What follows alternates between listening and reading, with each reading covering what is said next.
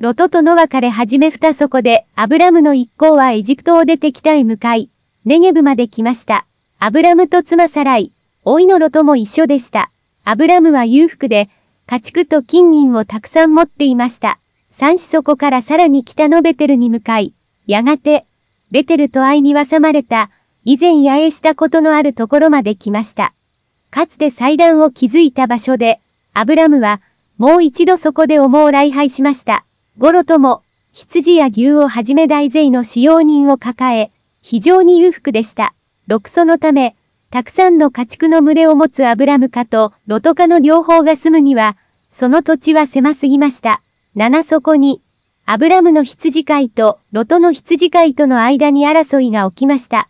しかも、その地にはカナン人やペリジ人の部族も住んでいて、いつ襲われるかわからない危険があったのです。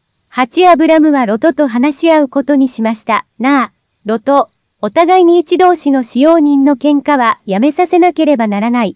おじ、老いの中なのだから、旧それで、こうしようと思うのだが、お前の意見はどうだ？まずお前が、どこでも好きな場所を選ぶのだ。そして、私たちはここで別れる。お前が東の方を欲しいなら、私はここに残るし、この地がいいと言うなら、私が東へ移ることにしよう。十路とは、ヨルダン川周辺の水に恵まれた肥沃な平野をじっと見つめました。まだソドムとゴモラの町が神に滅ぼされる前だったので、そこはまるでエデンの縁のように見えました。エジプトやツォアル近辺の美しい田園にも似ています。十一路とはその土地を選びました。東部一帯に広がるヨルダン渓谷の低地です。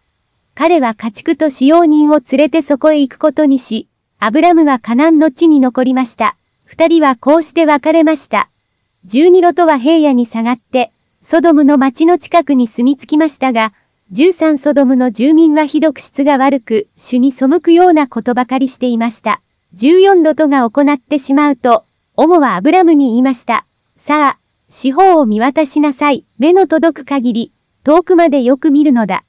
十五その土地をすべて、あなたとあなたの子孫に与えよう。16私はあなたの子孫を増やそう。海辺の砂のように、数えきれないほどの数に、17さあ、出かけていき、やがてあなたのものになる、この新しい土地をよく調べるのだ。18アブラムはヘブロンに、近いマムレのカシの木のそばに移り、そこで主のために祭壇を築きました。